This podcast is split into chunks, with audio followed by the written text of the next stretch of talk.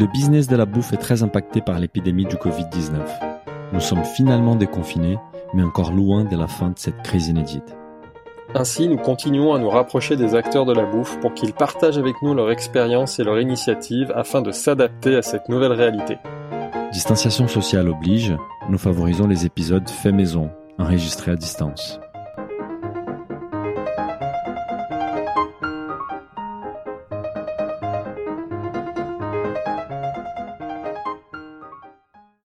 Bonjour à toutes et à tous, je suis comme d'habitude avec mon associé Philibert qui s'intéresse énormément aux coulisses du business de la bouffe. Bonjour Philibert. Bonjour à tous, bonjour Daniel. Alors Philibert, aujourd'hui notre invité est un journaliste dont je te parle il y a un moment et qui a attiré mon attention avec ses reportages d'un nouveau format, parfaitement imaginé pour une consommation sur portable. J'ai découvert son côté journalisme d'investigation plus tard, ainsi que son CV impressionnant dans les médias, Figaro, Fooding, Combini, Brut et maintenant le Parisien. Nous sommes aujourd'hui avec Adrien Gonzalez. Bonjour Adrien. Bonjour Daniel, bonjour Philibert. Alors Adrien, nous sommes ravis de t'avoir avec nous aujourd'hui. D'abord, on vient d'apprendre en fait que c'est la première fois que tu passes dans un podcast, donc c'est hyper intéressant. Et, là, c'est un nouvel épisode de notre émission Fait Maison, une émission enregistrée à distance. Et un truc que tu sais pas, je pense, c'est que tu es, tu étais une source d'inspiration pour nous lors du confinement, euh, notamment grâce à tes vidéos avec Rolly Belli et Antonin Bonnet, qui nous ont inspiré ensuite à enregistrer des podcasts avec eux. J'ai un peu remarqué, à vrai dire. bah tant mieux. On n'a pas essayé de cacher, hein, on est très transparent. Et, et, comme tu as compris, on aime beaucoup ton approche et on voudrait mieux connaître les coulisses de tes reportages dans ces podcasts. Mais avant d'y arriver, est-ce que tu pourrais te présenter? Euh, Ok, je, je, suis journaliste. Euh, je suis journaliste depuis 10 ans. Euh, mon CV, vous voulez connaître? Ouais, ton parcours rapidement. Mon parcours, bah, en deux, enfin rapidement, je, je, bah, je suis journaliste. J'ai fait mes classes au Figaro où j'ai à peu près tout appris. Ouais. Et, euh, et euh, je suis parti du Figaro euh, il y a deux ans et demi parce que j'étais trop, j'étais attaché à, ce média qui est un très beau média, mais je, j'écrivais essentiellement euh, sur la version papier du journal. Euh, ça me manquait de, de me développer dans le, le digital, donc j'ai bossé pour Brut. J'ai fait un super, euh, j'étais très, ouais, j'ai fait, j'ai une super transition entre le, plus grand média, le plus ancien média français, et le Figaro, le quotidien national en tout cas, et euh, vers Brut, qui était euh, à l'époque et toujours un média qui est extrêmement euh, dynamique et innovant et dont tout le monde parlait à l'époque. J'y suis resté cinq mois pour monter une, une verticale, une rubrique qui s'appelait euh, Brut Food, euh, qui n'a pas si bien fonctionné que ça. Et quand je suis parti, je suis parti pour euh, pour bosser pendant euh, ben, presque un an et demi, deux ans. J'ai arrêté il y a pas très longtemps euh, pour travailler pour le fooding, ouais. faire des vidéos de recettes toutes les semaines. Et c'est les Tokera, c'est ça? Les, les Tokera. Tokera, ouais. Contraction de TOC et de caméra. Ouais. un format qui existe depuis très très longtemps et que j'ai repris. Euh, on est plusieurs super journalistes. Enfin, avant moi, il y a eu de, il y a eu de super journalistes qui sont qui sont attelés à à ce boulot-là. Et donc j'étais un peu dans cette dans cette lignée-là. Et, euh, et, et, et, voilà j'ai repris le format. Et, euh, et là j'ai arrêté il y a un, un, mois et demi deux mois ouais. pour vraiment m'occuper en ce moment du coup depuis février de, de, de ces vidéos hebdomadaires que je produis pour le Parisien donc euh, ça s'appelle Food Checking ouais. euh, c'est des euh, donc comme vous le disiez c'était des formats de vidéos d'investigation c'est un grand mot mais on fait des, des, petits reportages voilà qui durent cinq minutes en général euh, toutes les semaines depuis fin février avec un, une, une, petite parenthèse quand même pendant le confinement. Du coup, on a sorti de notre chapeau un, un format différent qui consistait à faire des recettes avec des chefs en, en direct, enfin en tout cas avec l'illusion du, du, direct euh, en Skype, en WhatsApp pour être pour être exact. Si on, on utilise on utilisait l'interface de WhatsApp pour ces, pour ces vidéos. On va revenir sur food, food checking, ça c'est un sujet important. Ouais. Mais avant ça, vu qu'on était dans ton parcours, c'est une question rituelle dans le podcast, surtout le podcast traditionnel. Pourquoi la bouffe? Parce que finalement, en effet, ça, même avant, même avant food checking, donc tu dis, tu as travaillé pour pour euh, le fooding food, euh, pour le fooding pardon, pour Combini Food. Pourquoi la bouffe? Non, euh, je n'ai pas bossé pour Combini Food, j'ai combiné, j'ai bossé, j'ai fait un stage l'an dernier euh, chez euh, Combini Techno qui venait de se ah, lancer à ce moment-là. Donc je me suis intéressé. Euh, c'est d'ailleurs intéressant parce que c'est moi c'est des sujets qui m'intéressent la, la, la, technologie euh, en tant que en tant que journaliste, ouais. en tant que, que, que médium. ça ça c'est une petite parenthèse peut-être. le pourquoi la bouffe? Eh ben c'est par hasard. en tout cas professionnellement, c'est juste J'étais, euh, j'ai commencé, j'ai fait mes gammes de journaliste en stage à la mode au Figaro pendant quatre mois et euh, j'ai ensuite bossé quatre mois à nouveau. J'ai prolongé mon stage euh, pour bosser à la culture. Mhm. Et il se trouve que la culture s'était couplée avec le Figaroscope. Mhm.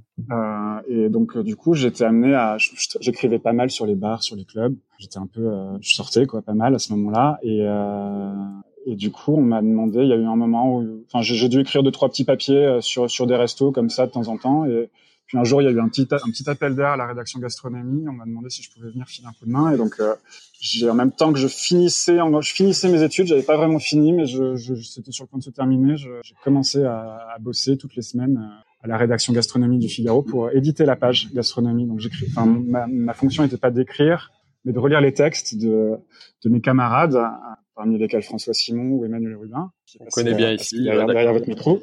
Ouais. Euh, et euh, j'écrivais aussi de temps en temps des papiers.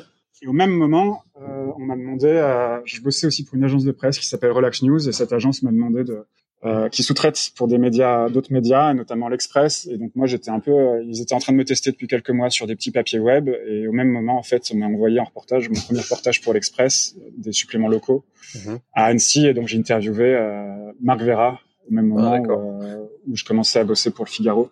D'accord. Euh, donc il y a une sorte de petite congruence comme ça et, et voilà. Professionnellement, en tout cas, c'est ça. Et t'es resté dans ça, la tu bouffe. As, tu, as, tu es passionné de bouffe ou soit te, tu passes à côté de ça? Quelle est ta relation avec la bouffe? Moi, je, bah, je crois que en fait, j'ai du mal à dire oui. De fait, j'adore ça et je pense que ça, ça occupe beaucoup de place dans ma vie, mais mais je suis pas, je crois pas que je sois un foodie. Euh, je je j'ai tout appris. Euh, enfin, j'ai vraiment, euh, j'ai l'impression d'avoir tout appris de cet univers-là au Figaro où, euh, par exemple, c'est assez flagrant au Figaro. Moi, j'ai pas eu, j'ai pas grandi. Euh, mes parents m'emmenaient pas dans des restos étoilés. Et, et euh, Marc Vera, je savais pas qui c'était de un mois avant de l'interviewer. Quoi. C'est ma mère qui m'a dit, c'est le monsieur avec le chapeau dans la pub de, je sais plus quelle marque de quelle marque de minéral. Ouais. Et, euh, et, donc du coup, j'ai, j'ai vraiment euh, compris au fil des mois et des années, à, j'ai vraiment compris ouais cet univers-là, la, la gastronomie, et savoir comment qui se plaçait par rapport à qui d'autre, enfin comprendre un peu les galaxies comme ça qui, qui faisaient ce monde-là. Ça, je l'ai, ouais, je l'ai, appris, je l'ai appris en travaillant, quoi. Et, et, on a une question qui n'est pas du tout rituelle, mais qui a tout son sens avec toi aujourd'hui. C'est pourquoi la vidéo? Comment tu es arrivé dans ces formats-là? Euh, Eh ben, euh, parce que euh, euh, il y a deux choses. Au Figaro, les, la dernière année où je, où j'y suis, où j'y, où j'y étais, le Figaro avait beaucoup investi dans le dans la vidéo, avec la création de studio notamment dans le au sein de la rédaction toute une équipe qui, qui avait été recrutée. Et, euh, et moi, bah, j'avais très très envie d'apprendre d'autres choses. Euh, et, euh, et, voilà, et, écrire des articles, j'avais l'impression de, de ouais, d'avoir d'avoir appris voilà cette chose-là, mais je sentais qu'il fallait que je me développe sur d'autres d'autres choses qui étaient qui étaient peut-être plus porteuses. Et le Figaro était en demande de de main d'œuvre corvéable, et donc je me suis porté euh, volontaire euh, un jour pour euh, faire un live, un Facebook live lors de l'inauguration, le lancement de Good France. Je crois que c'était mon premier live. Euh, c'était c'était un cocktail euh, dans l'Arc de Triomphe et c'était génial. J'ai adoré faire ça parce que euh, du coup j'étais accompagné d'un d'un cadreur. Euh, j'étais pas tout seul. Hum, il y avait un truc que j'ai trouvé, j'ai adoré, que d'ailleurs qui, qui est pas forcément quelque chose qu'on trouve dans mes vidéos aujourd'hui, mais c'était le, le, côté micro trottoir. J'avais vraiment l'impression de me retrouver des années auparavant où j'étais stagiaire à la Dépêche du Midi. Et il fallait fallait aller voir les gens, et il fallait moi, c'est un truc qui, qui enfin d'ailleurs pour beaucoup de journalistes, je pense, hein, c'est un truc qui est pas évident, euh, juste d'aborder les gens comme ça, des inconnus, et de leur poser une question, de leur tendre, de leur tendre un micro. Et il y a une adrénaline quand on mhm. fait ça que j'ai trouvé incroyable. Et aussi, j'avais pas, enfin, ça, ça me ramène un peu à ce que je fais aujourd'hui. Il y avait un, un truc génial, c'est qu'on parlait à des vrais gens, quoi. Euh, j'allais, enfin, dans, dans, ce, dans cette vidéo-là, hein, qui a dû durer trois quarts d'heure, j'ai dû, j'ai dû aller tendre le micro à, je sais pas, quatre, cinq personnes, et euh, et juste, euh, je leur demandais alors pourquoi vous êtes là, est-ce que vous aimez la, la cuisine française Et c'était, c'était pas, il n'y avait pas de grille de lecture euh, préétablie, il n'y avait pas de, de personne qui avait déjà préparé son discours euh, pour ces éléments de langage, comme c'est souvent le cas quand on interviewe un chef. Mm-hmm. Et c'était, c'était, c'était super excitant. Et donc du coup. Du coup, j'ai fait plusieurs vidéos, enfin j'en ai, j'ai fait deux lives comme ça, euh, qui étaient un peu sur des événements, et puis, euh, et puis du coup, je me suis dit tiens, si on faisait pas, un, si on faisait un format. Donc j'ai lancé au Figaro un format qui a fait une petite série qui a fait de, cinq épisodes sur euh, les plats les plus spectaculaires. On avait appelé ça, c'était très bateau, mais euh, on, les trois premières vidéos étaient en live, les autres étaient montées. Euh, et c'était le concept était assez marrant, c'était d'aller dans un resto. Tout était un peu pré, euh, prescripté, mais on allait dans un resto et on prenait un plat, un plat très emblématique, enfin pas très emblématique, mais vraiment spectaculaire, et on essayait de mettre en avant le, le côté quelque chose qui est, qui est, rarement traité et qui faisait vraiment partie, qui fait vraiment partie de l'ADN du Figaro, qui est l'art de la table, euh, pardon, le, pas l'art de la table, mais le, le service. Ouais. Le travail du maître d'hôtel. D'accord, le rituel, euh, le service en salle aussi. D'accord. donc on a commencé, la première vidéo était vraiment incroyable. C'était euh, comment, euh, qu'est-ce que c'est qu'une poularde en vessie euh, au resto de, du Bristol, avec ce plat qui arrive comme un, un ballon de baudruche sur son sublime trépied là qui en argent euh, et donc on, on, voyait comment comment le maître d'hôtel servait ce plat-là et le dressait à l'assiette de ses convives et c'était enfin voilà c'était c'était une petite série que j'avais un peu formatée comme ça et donc je me suis mis à faire ça et, et la vidéo euh, ensuite brut bah, parce que brut enfin je suis parti chez brut parce que c'était simplement c'est un, un, calcul vraiment très euh, c'est un vrai calcul en fait c'est pas si si à ce moment-là euh, je sais pas si, si à ce moment-là ça avait été les podcasts euh, qui, qui étaient le qui était le média euh, le plus le plus en vogue, bah, je, je me serais peut-être dit tiens, il faut que j'aille bosser dans une boîte de podcast. Ça c'est maintenant que, ça. ouais, enfin je, je, non, y a, y a, la vidéo. Bien sûr, il y a encore beaucoup de choses à faire sur la vidéo, mais c'est intéressant de voir que tu as eu un vrai coup de cœur pour la vidéo, une révélation pour la pour ce format-là. Tu t'es senti à l'aise et maintenant c'est vraiment le format que tu travailles. Tu l'as fait chez le Figaro, au Figaro, chez Brut et aujourd'hui euh, au Parisien. Ouais. Et, euh... Ouais, ouais, je vous écoute, non, euh, si et, et, et, sur le fond, ce qui est intéressant, c'est ce que disait Daniel un petit peu en, en introduction. On a senti aussi que ta ligne a, a évolué et qu'aujourd'hui, tu es de plus en plus vers de l'enquête, vers quasiment du journalisme d'investigation. Alors évidemment, format plus court, adapté à, à, la vidéo euh, pour le mobile. Et euh, justement, pourquoi cette évolution vers le, le journalisme d'investigation? Donc notamment ce qu'on voit sur la, les séries Food Checking pour le Parisien. Bah, euh, enfin, on en a déjà parlé en off pour moi, je fais pas de, enfin, c'est pas de l'investigation. Ce que je fais, c'est de la, enfin, c'est souvent d'ailleurs le, pour moi, le journalisme, c'est, euh, c'est être capable de, de, c'est un entonnoir. C'est quelque chose que j'ai appris au tout début, enfin, en tout cas, que j'ai un peu conceptualisé dans ma tête en stage au Figaro. Au tout début, c'est être capable de, d'engranger un maximum d'informations et de leur donner une forme. Ouais. Et, euh, et, ce que je fais, c'est que je ne fais que donner une forme à des informations qui existent, qui existent, qui sont là autour de moi, je vais parfois un peu chercher, un peu creuser, mais euh, mais euh, je je je fais du. Enfin, j'ai envie de, dire plutôt que je fais du journalisme, pas du journalisme d'investigation. Je vais aller, euh, je m'efforce en tout cas pour ces reportages de, du Parisien, par exemple, de faire un truc un peu bête, mais d'aller, par exemple, euh, faudrait que je vous trouve une vidéo là. Euh, la toute première vidéo que j'ai faite sur les œufs, comment choisir ses œufs en fonction du mode d'élevage des poules en batterie, en plein air, au sol ou bio. Euh, et ben, j'ai, j'ai, on a diffusé des images euh, un peu difficiles d'une association euh, Red Pill qui est allée euh, voir comment sont élevés les, les œufs en cage. Ouais. Et, et j'ai fait quelque chose, j'ai fait quelque chose tout bête, c'est que j'ai demandé à la boîte qui, qui vend ses œufs une réaction. Il se trouve que j'en ai pas eu. Mais euh, mais euh, mais pour moi c'est ça c'est quelque chose de c'est quelque chose de d'important voilà d'aller euh, de, de d'aller avoir d'avoir des interlocuteurs tous les interlocuteurs sur un sur un sujet d'essayer d'avoir les pour et les contre et, euh, et de ensuite de, de pouvoir euh, raconter cette histoire là avec un, un semblant d'objectivité. Et, et, et justement si c'est ça l'investigation alors oui mais je crois pas c'est le journalisme. et justement, en fait, comme tu as fait référence, en, préparant les podcasts, on a échangé et tu m'as dit un truc qui m'a marqué. Tu m'as dit, ben, je suis plus innovant ou je me trouve beaucoup plus innovant sur la forme que sur les fonds. Ouais. Il y a des gars qui vont beaucoup plus loin que moi dans l'investigation, etc. Donc, du coup, j'ai deux questions pour toi. D'abord, qu'est-ce que tu trouves innovant dans la forme, dans les formats que tu fais aujourd'hui et comment tu es arrivé là? Parce que je suppose que ça a été un processus pour arriver là. Euh je m'envoie des fleurs là en fait dans nos, dans nos... Bah, vas-y. c'est le, le but. Hein. Il, y, y, en a que ça, il y en a que ça gêne beaucoup moins dans nos invités. T'inquiète pas. vas-y. Je confirme. Euh, c'est le but. Bah, euh, qu'est-ce que je trouve innovant? Première question. Oui. Euh, J'aimerais mieux que vous le disiez vous, mais euh, mais non, ce qui est innovant, bah, c'est simplement que j'ai jamais vu ça en fait. Moi personnellement, euh, je, enfin, j'ai jamais vu ce que je fais. Enfin, ce qui est intéressant dans le processus de, de fabrication de d'une vidéo, j'en ai fait l'expérience au fooding. Euh, c'est ben, la vidéo d'Antonin Bonnet dont vous parliez, qui est pas que j'ai pas faite pour le Parisien, que j'ai faite pour euh, le podcast à poil, à poil. de Julie Gerbet.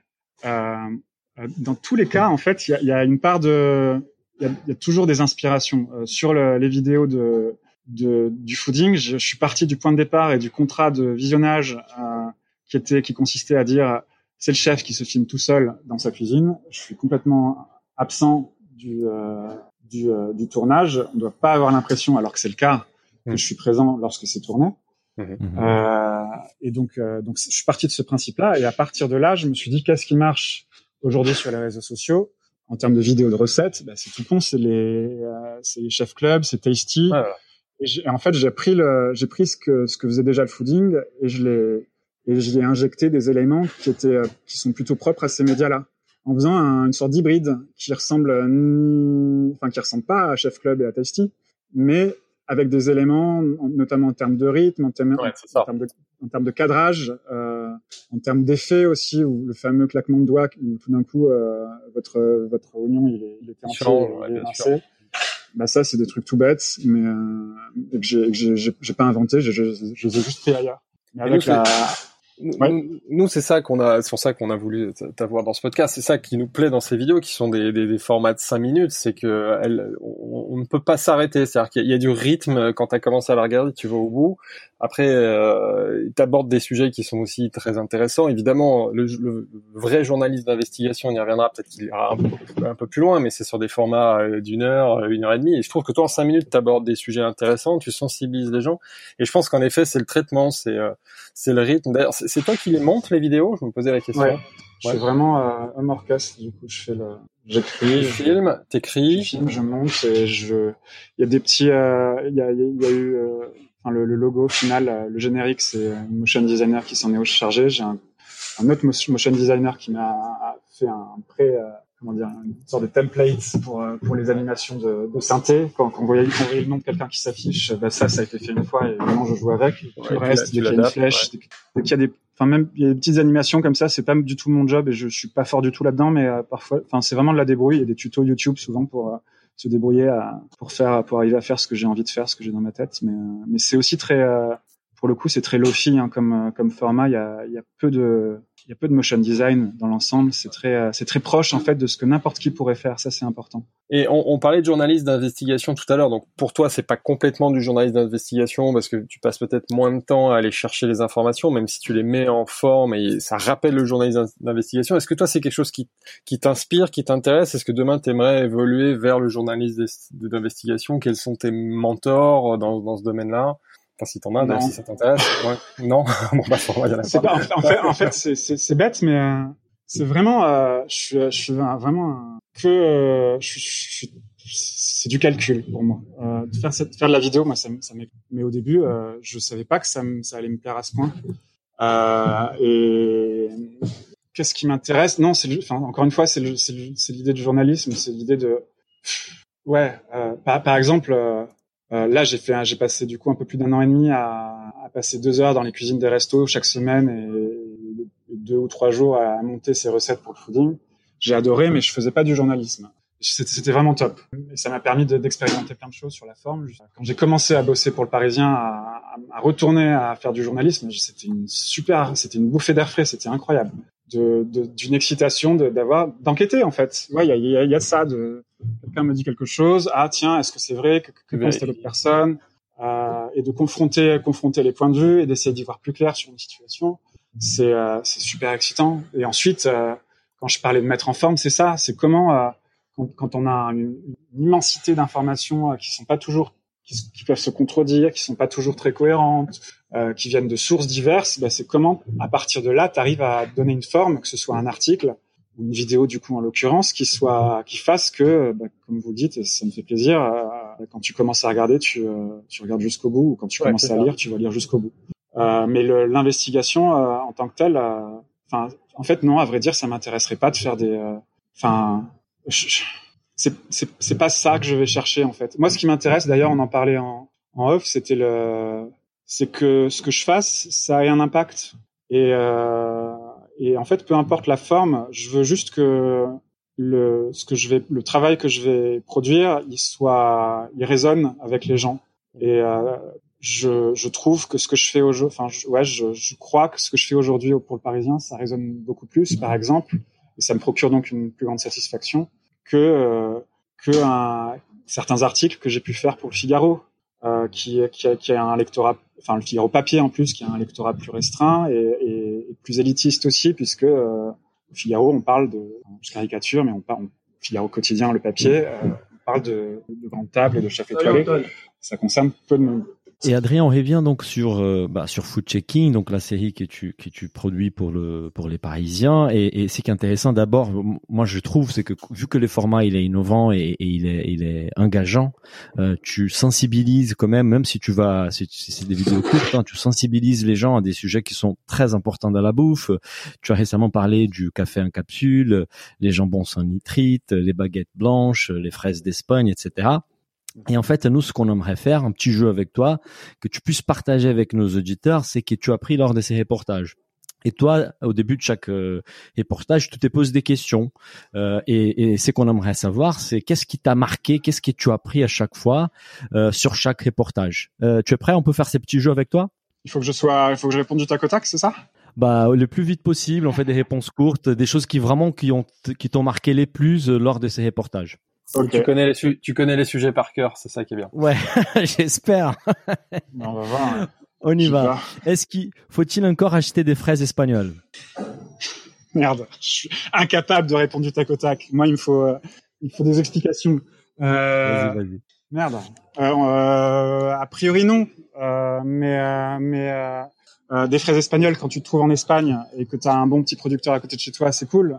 mais il se trouve que statistiquement, ce que, ce que nous on trouve en tant que Français euh, sur nos étals de supermarché, puisque c'est mon terrain de jeu avec ces vidéos, c'est le supermarché, bah, de fait, la qualité est moins bonne, euh, même si le prix est beaucoup, beaucoup, bien, bien inférieur à celui des fraises françaises. Peut-être qu'il vaut mieux quand même euh, s'en tenir aux françaises. Faut-il arrêter de manger de l'avocat? Bah là, j'avoue, euh, la conclusion de ma vidéo très diplomate, elle dit il vaut mieux diminuer sa consommation, euh, il vaut mieux il vaut mieux la, la restreindre au moment où c'est la saison, c'est-à-dire quand on est en France, c'est plutôt euh, plutôt euh, l'hiver. Et, euh, et, euh, et, dans les pays dans les pays les plus proches, à savoir Espagne, Israël, Maroc, Sicile et Corse, puisqu'on a une petite production en Corse. moi, à titre personnel, j'évite en fait l'avocat. Les dosettes des cafés sont-elles mauvaises pour la planète? Et là aussi, c'est compliqué. C'est pas une réponse simple. Euh, et c'est ça qui est intéressant avec ces vidéos, c'est qu'on, c'est pas, ça permet un peu de mettre un peu de, de nuance dans, dans, dans, les idées reçues qu'on a. Euh, alors, les dosettes en alu, euh, et notamment les dosettes de Nespresso, elles polluent beaucoup. À produ enfin, pour, pour, les produire, c'est une source, ça consomme beaucoup d'énergie, c'est une source de pollution. C'est pas top. Euh, le, les dosettes compostables, bah, elles ont mérite d'exister. Le problème, c'est qu'il n'y a pas de filière pour les trier. En tout cas, pas encore. Euh, donc du coup, euh, ben, à ce stade, on navigue un peu entre les deux. Euh, peut-être que pour le moment, en attendant qu'il y ait des filières efficaces, que ce soit pour l'alu ou pour le pour les biodéchets, peut-être qu'il vaut mieux acheter son café en vrac. Faut-il arrêter de manger du jambon rose? Bah, c'est pareil, c'est compliqué. ouais, ouais. Euh, le, on a fait cette dégustation incroyable avec Yves Candebord où je lui fais goûter trois jambons euh, avec nitrite et, et, deux jambons sans nitrite, tous, encore une fois, qui sont vendus en supermarché. Et à l'aveugle, bah, il m'a classé les trois jambons avec nitrite en numéro un. Donc, euh, donc, euh, et les, donc les jambons sans nitrite arrivent en, en dernière position. Pour lui, c'était même pas du jambon. Euh, si je me souviens bien, ses, ses commentaires, ça ressemblait à de la dinde. Euh, donc, c'est Là, là, pareil, c'est compliqué. Euh, il y a juste un message qu'on peut laisser, qu'on peut envoyer aux industriels qui produisent ces jambons sans nitrite. C'est euh, est-ce que vous pourriez euh, faire du jambon sans nitrite qui ressemble un peu plus à du jambon avec nitrite? Voilà. au niveau du goût? Et pour qu'on ait, pour qu'on ait... au maximum le nitrite, en effet, ouais. Mais tout en préservant le goût. Mais là, le, là, là c'est vraiment, on entre dans, dans ces dégustations que je fais à chaque fois en dernière séquence des, des, des reportages on entre vraiment sur la question de, de, quelles sont, et là en l'occurrence c'était très fort, sur quelles sont nos habitudes alimentaires, quelles sont euh, dans notre tête, qu'est-ce qui a le goût du jambon, je le dis en conclusion. Parce que le, le test que fait Yves Candebord, sa conclusion, c'est incroyable parce que ça, peut-être que ce que ça révèle le plus, c'est que pour nous, Français, le goût du jambon, c'est pas le goût du jambon, c'est le goût du jambon nitrité. Euh, et, et c'est cette conception-là, elle est culturelle, c'est le fruit de dizaines d'années de consommation de jambon nitrité. Et donc, euh, quand on mange quelque chose qui est sans nitrite, ben, on n'a pas l'impression de manger du jambon. Mmh. Mais, c'est justement ce que tu dis qui, est très difficile dans, ces questions-là, c'est qu'il n'y a pas des réponses en fait, c'est pas noir sur blanc, il n'y a pas oui et non. Et, et, nous, on se rend compte hein, avec nos invités lors du podcast, on apprend énormément des choses euh, sur différentes thématiques, et c'est très difficile de, de trancher, de dire oui ou non. Parfois, c'est beaucoup plus complexe que ça. Et c'est là où on voit tout l'intérêt de ta démarche, en fait, de sensibiliser, sensibiliser les gens à ces sujets-là. C'est euh, là, là un peu, je, je, me, je, me, tire presque une balle d'un pied en, en, vous racontant l'histoire du jambon, parce que le, la vocation de ces vidéos, c'est aussi de, de sensibiliser, certes, mais euh, ce qu'on garde toujours, toujours en tête, c'est comment, euh, quelle est la, la, solution au problème. Bien sûr. Et, et c'est pour ça que sur la question de l'avocat, par exemple, euh, moi, à titre personnel, j'en achète pas. Euh, ou j'ai fait une vidéo sur l'ananas, j'en achète pas. Mais euh, mais euh, c'est pas une solution que de bannir un. Enfin, je veux dire à, grande échelle, c'est pas une solution que de dire arrêtez arrêtez tout. Sinon, euh, sinon ça devient. Enfin, c'est bien dans certaines initiatives. Je, bah, pour parler des fraises, le restaurant Fief de Victor Mercier, c'est très très intéressant. Mais euh, mais si on raisonne à l'échelle d'un pays, de la consommation euh, d'une population, on peut pas dire aux gens euh, stop quoi. On peut pas, on peut pas dire aux consommateurs, on peut pas dire aux producteurs, à toutes les filières, à toute l'économie qui est derrière, stop. Euh, il faut, il faut, faut arrêter tout. Euh, en revanche, on essaie de, de proposer des, voilà, des solutions. Ça, ça c'est, ça c'est vraiment notre, s'efforce de faire à chaque fois. C'est pas toujours facile. C'est clair. Bah nous, nous, il y a un cas qui, qui nous revient à chaque fois, Philibert et moi, quand on en parle, c'est on a interviewé les fondateurs de de, de Terroir d'avenir en fait, et à un moment donné, on parle de l'ananas parce que eux, ils vendaient pas de l'ananas, et à un moment donné, ils décident d'en vendre, et ils nous expliquent que c'est une discussion qui a duré une année au sein de la mmh. boîte pour, pour, pour décider si, si des vrais vendre ou pas. Et, et, et voilà, ce sont des, des, sujets très complexes et c'est pour ça que c'est on, on, trouve hyper intéressant des démarches comme la tienne qui essayent de, de, donner un peu plus de visibilité sur tout ça. Dernière question avant de d'avancer euh, sur sur la trame. Mmh. Les sucres blancs est-il vraiment mauvais pour la santé? Alors là, pour pour le coup, j'ai une réponse très claire, c'est que non. Euh, et c'est simple. Alors j'ai eu des commentaires des gens qui comprenaient pas, mais c'est évident et c'est une, une, nutritionniste Ariane Grimbach qui me qui éclaire vraiment le sujet. Euh, c'est que de toute façon, quoi qu'on, quelle que soit la quantité de sucre, enfin, pardon, la quantité égale de sucre, que ce soit du, du sucre blanc de betterave ou du sucre roux de canne, euh, la quantité de nutriments en plus qu'on trouve dans le sucre de canne est si infime que ça n'apportera rien euh, à votre organisme. Ça, ça, ça fera une différence si vous consommez je sais pas, des kilos et des kilos et des kilos de sucre euh, par semaine, peut-être. Là, oui, euh, proportionnellement, il y aura, on verra qu'il y aura, vous aurez eu un peu plus de nutriments en consommant du sucre de canne. Mais euh, le, de toute façon, il faut pas consommer beaucoup de sucre, donc ça ne changera rien. le vrai problème, il y a beaucoup de gens qui ont réagi par rapport à ça et ils ont raison. Le vrai problème sur le sucre, c'est pas le sucre, c'est le, c'est pas le sucre lui-même, c'est le sucre qu'on trouve dans les produits transformés. Bien sûr. C'est beaucoup trop présent.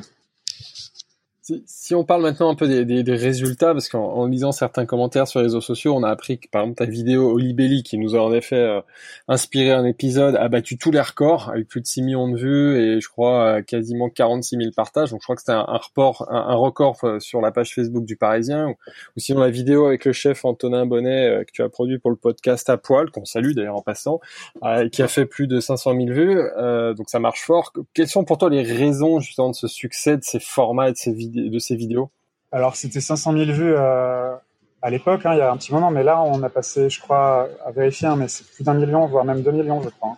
La, la, la, vidéo d'Antonin Bonnet? Ouais, d'Antonin ah, Bonnet, c'est vraiment incroyable. Ouais, c'est bravo. C'est vraiment ça qui nous a marqué, c'est que c'est l'impact, et tu cherchais de l'impact, donc là, tu as de l'impact, c'est extraordinaire. 6 millions de vues pour la vidéo de Libelli, 2 millions, tu dis, pour la vidéo sur Antonin Bonnet, c'est incroyable. Comment, tu l'analyses? ouais, Comment tu l'analyses ça, justement? Quelles sont les raisons pour toi de ce succès? Euh, euh, bah, déjà, Antonin Bonnet, c'est aussi un personnage incroyable. Euh, le, le Olibelli, c'est des gens, enfin, c'est des gens humainement et des personnages aussi qui sont incroyables.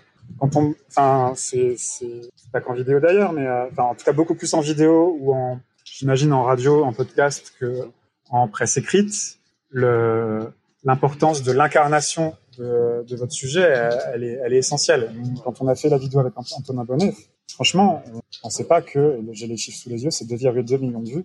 2,2 millions. Pas que, je pensais pas que ça. Enfin, j'avais aucune idée quoi de, de ce carton.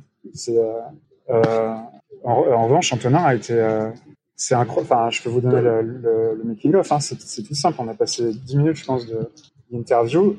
Et dans ces 10 minutes, il a, il a eu euh, peut-être 4 minutes à tout péter d'une sortie sur le sur pourquoi il faut pas acheter son poulet pas cher. Et en fait, cette vidéo-là qui dure du coup finalement 1 minute 51, c'est c'est juste cette tirade. J'ai juste coupé les blancs et j'ai un peu animé, j'ai mis de la musique. Mais euh, mais je suis mon seul euh, mon seul mérite, c'est de c'est c'est d'avoir identifié le moment super fort, ce moment où il, où il a eu cette, euh, cette tirade, et, euh, et ensuite de le mettre, de le mettre en image. Euh, quand Oli Belly fait, fait oui, plus de 6 millions de vues, 6,5 millions, je crois, sur la page Facebook du Parisien, c'est c'est aussi parce que c'est des, c'est des mécaniques un peu, comment dire, un, peu. quand on fait une vidéo, on joue sur l'émotion. Il faut l'assumer. Enfin, moi, je l'assume en tout cas, et et quand, euh, bah, de fait, la vidéo d'Olibelli, elle commence avec Sarah Mouchot, la patronne d'Olibelli, qui pleure et qui, et qui est, euh, et qui est dévastée parce qu'elle va, elle a peur de devoir jeter une tonne de nourriture euh, à la poubelle.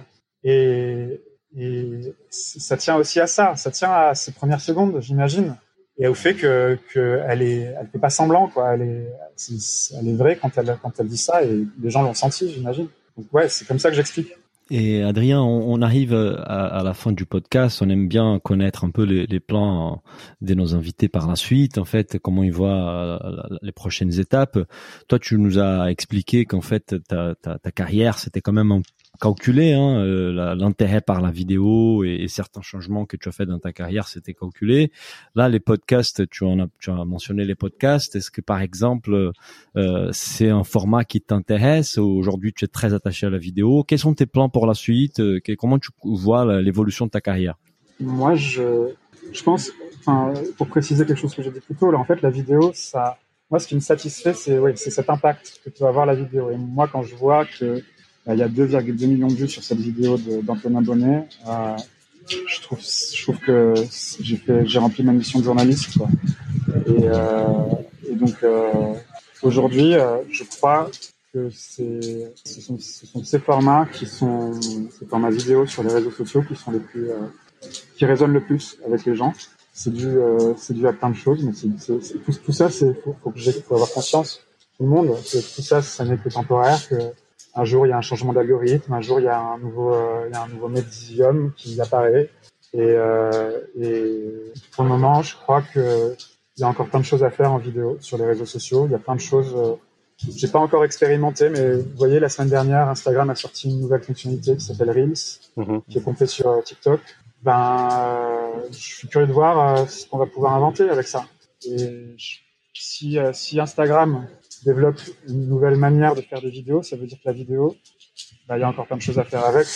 Euh, sur, pour vous répondre sur les podcasts, je trouve ça très très intéressant. Moi, j'ai commencé à écouter des podcasts, euh, je sais pas, il y a peut-être trois ans, ouais, un peu, ouais, un peu plus de trois ans, je crois. Au moment où j'étais aux États-Unis et, tout le monde me disait qu'ils écoutaient des podcasts autour de moi et, donc je, me suis mis en écouter. Et ce que je trouve incroyable, euh, d'ailleurs, c'est l'occasion de faire un clin d'œil et d'être un peu corporate, mais euh, au Parisien, au Parisien, il y a un podcast qui s'appelle Code Source, euh, qui est euh, qui est qui est génial et parce que c'est des histoires qui sont racontées et ça ça c'est quelque chose que je crois le journalisme français a oublié si jamais il l'a déjà pratiqué euh, de raconter des histoires, d'emmener les gens quelque part et ça je le ça je le retrouve beaucoup dans les podcasts. Le podcast, euh, vous avez sans doute entendu de, de Zazie sur euh, sur sa grand-mère. Mhm. C'est incroyable parce que euh, elle fait quelque chose ouais, que moi je trouve inspirant pour mes propres vidéos d'ailleurs dans ce podcast. C'est qu'elle elle, elle, elle, incarne son histoire comme je le fais et elle, elle va emmener les gens, elle va conduire les gens bah, aux quatre coins, de, enfin aux quatre coins dans le 16e arrondissement en Israël, dans différents endroits. Elle va les amener rencontrer les plusieurs personnes. C'est ce que je fais moi dans mes vidéos et, et elle, nous emmène dans une histoire. Pour vous parler de rythme et de, de on commence, on n'arrive pas à s'arrêter, bah, c'est aussi ça le journalisme, c'est arriver à, à, tenir les gens euh, en leur racontant une histoire. Donc euh, que ce soit le podcast ou, euh, ou la vidéo, c'est des choses moi qui, qui m'intéressent beaucoup et, et qu'il faudrait, je pense qu'il faudrait arriver à, qu'on soit plus fort encore que, que, que ça en France aujourd'hui, qu'on soit meilleur les journalistes. Adrien, on a pour terminer les podcasts, nous avons une question rituelle chez Business of Bouffe. Euh, c'est, on demande à nos invités de partager des bons plans bouffe avec nos auditeurs. Est-ce que tu as des bons plans bouffe à partager, soit des restos que tu as que tu as testé récemment, euh, ou soit des, des, je sais pas, des livres, des tu as parlé des podcasts, des films, des documentaires, des choses que tu aimerais partager avec nos auditeurs? Mmh. Eh ben, J'aimerais être plus précis là, mais je suis, euh, je viens juste de tourner une séquence de dégustation de spaghetti euh, à Grand Control euh, depuis, depuis l'endroit depuis lequel je vous appelle, et, et j'étais avec Ricardo qui est le, le, patron et le chef de Solina à Grand Control. Ils vont ouvrir, ils vont rouvrir du coup après le confinement leur stand de pâtes ces jours-ci. Donc je pense que c'est une bonne petite adresse. Et juste à côté, il y a le stand, la résidence du Refugee Food Festival. J'ai discuté avec Louis, euh, qui est un des deux patrons, et il me disait qu'il est juste, du coup, il lançait, ils sont en train de mettre en place la, la nouvelle carte et le nouveau chef, qui est mauritanien. Euh, et donc, euh, du coup, on va peut-être avoir l'occasion de, de une nouvelle cuisine euh, dans ce stand, euh, puisque c'est la, la première fois, du coup, que ce chef-là va, va, cuisiner pour, pour, le enfin, pour la résidence du Refugee Food Festival. Donc, deux bons plans, à grande contrôle. Bah super Adrien, merci beaucoup, merci beaucoup d'avoir pris le temps de, de, discuter avec nous. On est on est content, ravi d'avoir appris un peu plus sur ton parcours et, et, et sur ta démarche. Merci et à, très bientôt. À bientôt. Merci Adrien, à bientôt, au revoir. Ciao. Si le podcast vous a plu, n'hésitez pas à le noter 5 étoiles sur votre appli et surtout partagez notre podcast autour de vous. Nous vous invitons également à vous inscrire à notre newsletter pour essayer voir les prochains épisodes. Pour cela, rendez-vous sur le site businessofbooth.com. À, très, bientôt.